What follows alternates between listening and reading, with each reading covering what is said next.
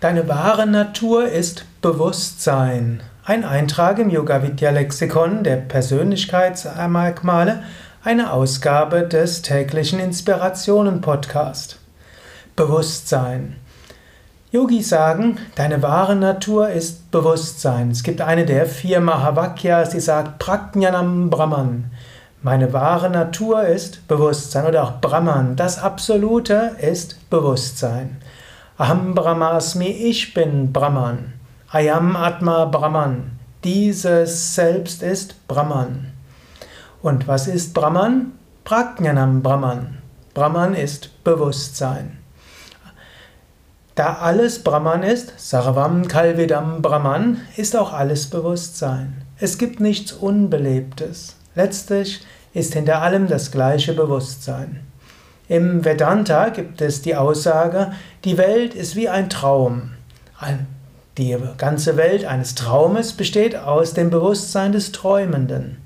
Also, angenommen, du würdest jetzt gerade träumen, du hörst jetzt einen Vortrag oder schaust dir einen Vortrag an, und woher wüsstest du, dass du gerade träumst? Du weißt es nicht. Und eventuell bist du ja sogar einfach die Traumgestalt von jemand anderem.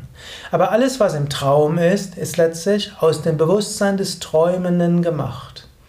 Und so heißt es, diese ganze Welt ist gemacht aus dem Bewusstsein Gottes, dem Bewusstsein Brahmans. In Wahrheit ist alles Bewusstsein. Von einem individuellen Standpunkt aus hast du einen Körper und du hast eine Psyche, aber du bist Bewusstsein.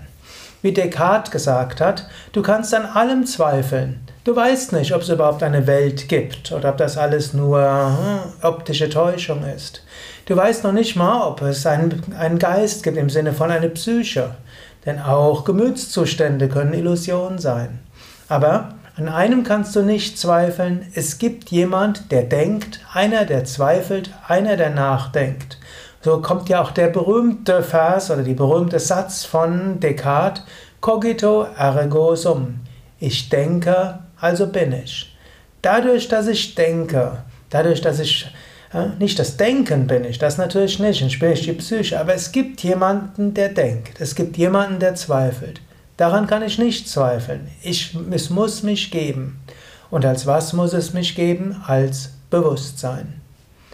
Und du kannst tatsächlich das Bewusstsein erfahren. Wenn du weißt, ich bin Bewusstsein, dann mag der Körper seine Schwierigkeiten haben, er mag gesünder oder kranker sein. Die Emotionen mögen ihre Höhen und Tiefen haben.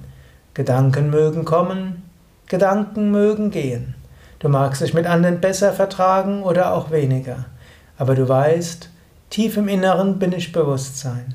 Und dieses Bewusstsein wird durch nichts berührt. Was auch immer geschieht, Bewusstsein bleibt gleich.